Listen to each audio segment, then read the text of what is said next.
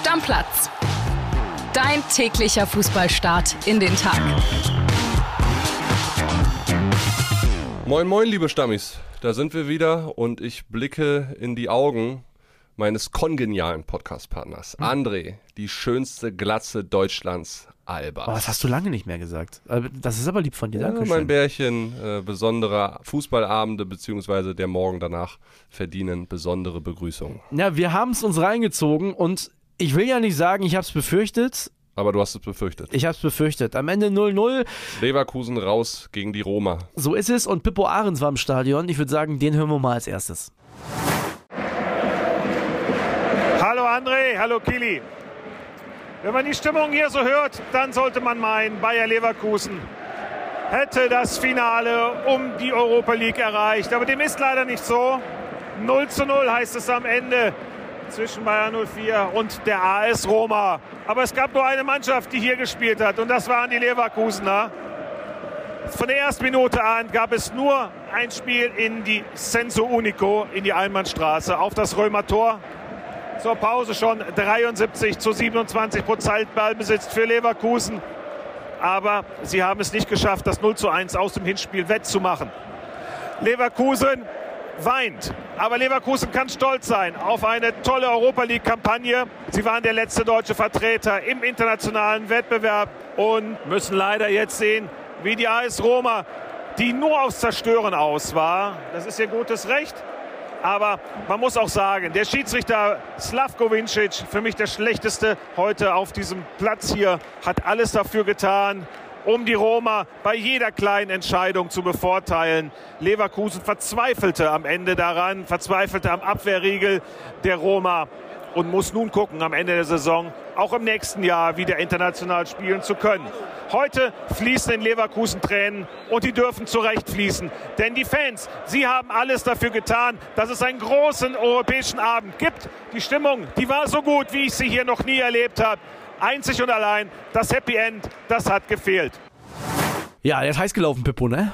Ja, der war dabei. Ich hätte Pippo auch total gegönnt, weil er A, ein geiler Reporter ist, aber noch ein viel geilerer Typ, dass er ein europäisches Finale erlebt mit Leverkusen und bei Pippo muss man wirklich sagen, vielen, vielen Dank immer für den Einsatz hier auch für die Community und für Stammplatz. Der schickt immer sofort nach Abpfiff, der geht jeden Extrameter, fragt nochmal nach, was er für uns machen kann. Der hat richtig Bock drauf auf diesen Podcast und ich glaube, das hört ihr da draußen auch alle. Von daher, Chapeau, Pippo. Ja, und dann können wir nur hoffen, dass Bayer Leverkusen Pippo nächste Saison die internationalen Reisen nicht versaut, ne? Ja, der Mann gehört in den europäischen Spitzenfußball. So ist es. Lass uns zum Spiel gestern kommen. Also Pippo hat ja schon ein bisschen was gesagt. Der Schiedsrichter war jetzt nicht zwingend ein Heimschiri, würde ich sagen. Ja, man, man kann natürlich jetzt sich total darüber aufregen, über die Leistung und ich verstehe auch jeden, der das irgendwie tut und da mitgefiebert hat. Also große Frechheit fand ich die gelbe Karte von Diaby dann nachher am Ende, weil der hat wirklich gar nichts gemacht. Ja, und vor allen Dingen dann rollen die Roma-Spieler dann wieder ins Spielfeld rein und schinden ja wirklich nur auf Teufel komm raus Zeit. Also die sind ja, ja jetzt der absolut unangefochtene Weltmeister im auf dem Rasen liegen. Das hat mich auch wirklich total angekotzt. Mich hätte die Nettospielzeit gestern mal interessiert. Ja, und ich sag dir auch ehrlich, wenn wir bei der WM 14, 15 Minuten Nachspielzeit teilweise gesehen haben, wo waren die denn gestern Abend? Also acht Minuten waren dann irgendwie doch schon, obwohl das ja lang war, eine bodenlose Frechheit, ehrlich. Also Pippo hat es ja auch gesagt, Leverkusen klar überlegen in allen Belangen in diesem Spiel.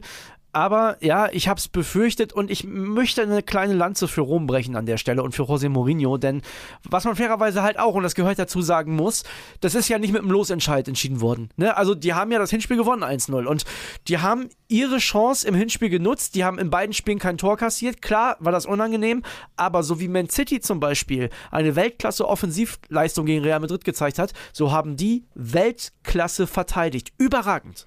Vom Gesamteindruck her ist das nicht der verdienteste Finaleinzug aller Zeiten, hundertprozentig nicht. Nee, klar, also Aber defensiv gebe ich dir recht, weil du kannst dir die Statistiken, Pippo hat ja schon ein bisschen was erwähnt. Klar war Bayer 04 Leverkusen total überlegen, 23 zu 1 Torschüsse und die äh, vielen Prozente an Ballbesitz, auch 24 zu 3 Flanken. Aber AS Rom war halt an einer entscheidenden Stelle deutlich besser und das waren die Luftzweikämpfe. Über 60% gewonnen. Die haben ja hinten alles rausgeköpft und diese Halbfeldflanken haben ja gar nicht funktioniert. Wir müssen nämlich auch so ehrlich sein. Also, ja, klar, so viel mehr Torschüsse, aber wie viele zwingende hundertprozentige Torchancen waren dabei? Das war nicht viel. Zwei, drei. Ja, Und das hat Rom halt gut gemacht. Also wenn du dich nur aufs Verteidigen konzentrierst, dann musst du es auch so spielen, wie es die Roma gestern gespielt hat. Und nochmal, André, wir haben es gestern Abend wieder gesehen. Leverkusen hat in diesem Spiel, nicht in allen anderen davor, aber in diesem Spiel hätte ihn ein Mittelstürmer wie Patrick Schick wirklich sehr, sehr gut getan. Er hat das Spiel sehr gerne gesehen mit Schick vorne drin. Also dann hast du auch nochmal eine ganz andere Komponente. Einen, der auch so einen Luftzweikampf mal gewinnt, weil er halt die Statur hat, die Körperlichkeit, der auch in der Serie A gespielt 100 hat. Prozent, ja. Ne? Also hätte mich auch interessiert. Sollte nicht sein, ist jetzt so. Lass uns noch die anderen äh, Partien angucken. Die zweite in der Euroleague war auch interessant und spektakulär. Da stand es nach 90 Minuten unentschieden zwischen Sevilla und äh, Juventus Turin, genauso wie im Hinspiel. Und das heißt, es gab Verlängerung. Dann gab es das 2-1 für Sevilla in dieser Verlängerung durch Lamela in der 95. Und ja, dabei ist es am Ende auch geblieben. Bitter für Sevilla. Acuna hat gelb-rot gesehen, fehlt im Finale. Ja, das tut wirklich richtig weh. Finale ja dann am 31.05. ist Mittwoch, also haben wir doch noch mal ein Euroleague-Abend, beziehungsweise zwei dann ja sogar zusammen, bei Conference League, zu der wir gleich noch kommen, ja auch. Genau. Ist Finale in Budapest für Sevilla. Fünfte Finalteilnahme seit 2015. Der Europa League-Club schlechthin. Wird natürlich interessant, weil sie gegen einen Mann spielen, der noch nie ein europäisches Finale verloren hat. Boah, Gegen José Mourinho, ja. Echt Titelgarant, ne? Ja, unglaublich. Und überleg dir das mal, letztes Jahr die Conference League gewonnen mit der Truppe, dieses Jahr im Euroleague-Finale. Ich meine, der hat da jetzt nicht Inter oder äh, AC Mailand oder Neapel, der trainiert Gewinnt AS der, Rom. gewinnt der, spielt er mit der Roma Champions League nächste Saison. Unfassbar. Ne? Also wirklich unfassbar. Lass uns zur Conference League kommen. Du hast gerade schon gesagt, da gab es auch noch zwei Spiele. Das wollen wir der Vollständigkeit halber auf jeden Fall noch machen. Alkmaar ist raus. Die haben zu Hause gegen West Ham verloren. Hinspiel hatten sie auch schon verloren. Diesmal war es 0 zu 1. Damit steht West Ham im Finale und da treffen sie auf Florenz. Wieder jemand aus der Serie A. Die haben nämlich, und das haben wir uns hier noch angeguckt, die letzten Minuten, Basel rausgehauen. Ganz, ganz, ganz spät. Ja. 120. plus 8. Das entscheidende Tor dann zum 3-1 und dem Weiterkommen gemacht. Wahnsinn. Und du hast es schon gesagt, drei Serie A-Mannschaften in den Finals, jeweils eine im Champions League, eine im Europa League-Finale und eine im Conference League-Finale. Statement von italienischem Fußball. Man muss den Fußball nicht gut und begeisternd finden, aber am Ende muss es doch auch guter Defensivfußball sein. Ey, aber wenn du mal auf alles drauf guckst, Neapel, AC Mailand gegen Inter im Champions League Halbfinale, jetzt die drei Mannschaften da im Finale in diesen verschiedenen europäischen Wettbewerben, das, das ist, da, da kann man den Hut nur Ja, verziehen. ist, ist die Ganz Saison ehrlich. der Serie A, definitiv. Wie auch immer es zustande kommt, spielt ja keine Rolle. Und das in der Fünfjahreswertung der UEFA, die werden auch wieder näher kommen an uns, Das an die raschelt. Bundesliga. Das raschelt, das kann Ja? ich dir sagen. Gut, Deckel drauf auf Europa, André. Und bevor wir zum Bundesliga-Wochenende kommen, natürlich beglückwünschen wir beide noch die Frauen vom VfL Wolfsburg, die gestern das DFB-Pokalfinale gewonnen haben. 4 zu 1 gegen den Außenseiter vom SC Freiburg. Neunter Pokalerfolg in Serie für die Wölfe. Sogar der zwölfte für Alexandra Popp. Also, das war Wahnsinn. Ja, ausverkauftes Haus, ausverkauftes Rhein-Energiestadion. War ein Fußballfest. Ne, muss man sagen. Genau. Und da an der Stelle herzlichen Glückwunsch auf jeden Fall. Hat richtig Bock schon mal gemacht Richtung DFB-Pokalfinale denn der Männer. Und Wolfsburg hat ja noch die Chance, auch in der Champions League äh, den Titel zu holen gegen Barcelona in Eindhoven am 3. Juni. Da ist ja auch das DFB-Pokalfinale der Männer. Alles klar, André. Dann kommen wir jetzt zum Bundesliga-Wochenende. 33. Spieltag steht an, der vorletzte dieser Saison. Und wir fangen natürlich an mit der Freitagspartie heute Abend, 20.30 Uhr bei den Kollegen von The Zone. Freiburg gegen Wolfsburg. Das Endspiel für Freiburg, das erste um die mögliche Champions League-Qualifikation. Ja, ich habe erst so ein bisschen gedacht, Mensch, oh, irgendwie ein lahmes Freitagsspiel, da geht es ja gar nicht um so Überhaupt viel. gar nicht. Nee, es geht für beide um was tatsächlich. Also die Freiburger, die wollen natürlich unbedingt die Chance wahren, die Königsklasse zu erreichen. Und der VfL Wolfsburg, ne, die spielen ja auch um Europa, was es am Ende auch immer wird. Also möglicherweise Europa League, vielleicht Conference League, vielleicht auch gar nichts. Also schon eine wichtige Partie. Du, für Freiburg ist Verlieren absolut verboten, weil dann ist die Champions League außer Reichweite, weil Union hat mit plus 8 das deutlich bessere Torverhältnis. Die müssen schon was holen gegen Wolfsburg. Und wenn Wolfsburg äh, in Freiburg gewinnt, was ja nicht ganz unrealistisch ist, dann haben die zumindest schon mal Conference League sicher. Ja, also ich glaube, wird eine enge Partie. Ich kann mir auch einen Unentschieden vorstellen, ehrlich gesagt. Also wird auf jeden Fall knapp. Ich gehe eher mit Freiburg und verzeiht's mir. Klar hoffe ich irgendwie, dass die Punkte lassen, aber ich glaube doch eher an die Freiburger. Okay, weiter geht's mit dem Samstag oder was?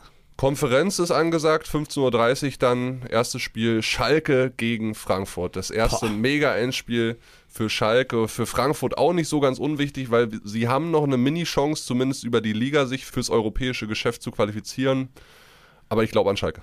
Ich glaube sehr doll an Schalke. Da wird eine Wand, eine Königsblaue hinter dieser Mannschaft stehen. Die werden richtig Gas geben. Ja, und dass Frankfurt sich noch für Europa qualifiziert, kann ich mir sowieso nicht vorstellen.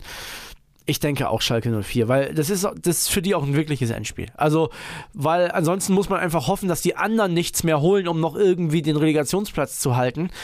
Ich gehe auch mit Schalke. Ich glaube, den Dreier nehmen sie mit. Und dann mal gucken, was noch so passiert. Also, ich sag knapper Heimsieg. Riesig, ne? Ja, ist riesig, aber ich glaube, dass du als Gegner, wenn du auf eine Mannschaft triffst, die dann auch so super motiviert ist und, und um jeden Ball kämpft und so, und du hast selber noch das Pokalfinale im Kopf, ich glaube an Schalke 04. Also ein Ding werden die hundertprozentig über die Linie drücken. Ob das dann am Ende reicht, weiß ich nicht. Aber ich glaube auch so von der Kampfmentalität her sind sie gerade deutlich besser aufgestellt als Frankfurt. Auch wenn Daichi Kamada jetzt ja so ein bisschen zurückgefunden hat in sein Spiel. Ja, aber nee. einer allein reicht ja irgendwie nicht. Ne? Und das ist ja auch bei weitem nicht das Einzige. Gleich nächste Partie, ne? Bin ich im Stadion, Hertha gegen Bochum. Ich glaube nicht, da, das ist schon mal meine These, ich glaube nicht, dass ich die Hertha absteigen sehe. Doch, das glaube ich ja. Das glaubst du ja? Du glaubst, dass Bochum das Ding gewinnt. Die habe ich schon gesehen in deinen Tipps, die ja heute wieder veröffentlicht werden im Laufe des Tages.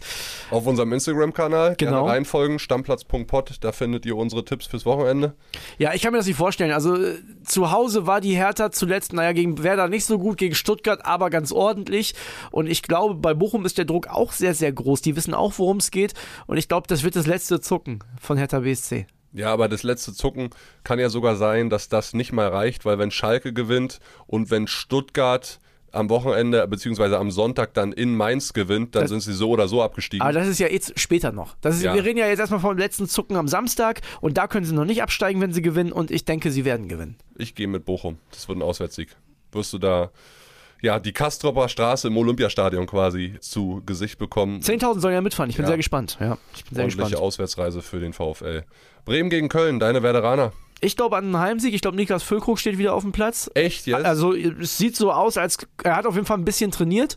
Sieht so aus, als äh, könnte das passieren und ich kann mir auch vorstellen, dass das das letzte Heimspiel für Niklas Füllkrug im Werder-Trikot ist. Ich kann mir vorstellen, dass er da auch die Torjägerkanone klar macht. Also ich glaube an viele Tore. Köln ist natürlich also ein super Team gewesen in dieser Saison. Auch die werden alles dagegen halten. Ich sag 4-2 Werder. Glaubst du, Köln-Trainer Steffen Baumgart stellt aus Dank und Anerkennung Timo Horn in Kasten? Nee, er hat das ja schon irgendwie so ein bisschen gesagt. Also er hat gesagt, am letzten Spieltag passiert es auf keinen Fall, wenn da die Meisterschaft noch äh, zu entscheiden ist. Also wenn das noch nicht klar ist. Deswegen denke ich ja an dieses Spiel jetzt bei Werder. Ich, also, wenn er sich selbst treu bleibt, rein theoretisch könnte Werder ja auch noch in die Relegation abrutschen. Dürfte es eigentlich nicht machen. Trifft der Helvi Selke? Nee, also der hat im Weserstadion noch nie getroffen, nicht mal als er das Werder-Trikot anhatte. Also das kann, ich, das kann ich mir beim besten Willen nicht vorstellen. Die Worte holen mich wieder ein, ne, weiß ich jetzt schon am Samstag. Aber Leichtes frühe 1-0. ja, das hätte er mal damals in der Abstiegssaison am letzten Spieltag gegen Gladbach machen sollen. Egal, ich glaube an einen Werder Heimsieg. Ich glaube, man verabschiedet sich so vernünftig. Und ich glaube, dass dieser Sieg auch tatsächlich für Ole Werner sehr, sehr wichtig ist. Weil wenn du mit einem brutalen Negativtrend, und ich erinnere daran, dass sie am letzten Spieltag an der Alten Försterei spielen, da gibt es sehr wahrscheinlich auch nichts zu holen.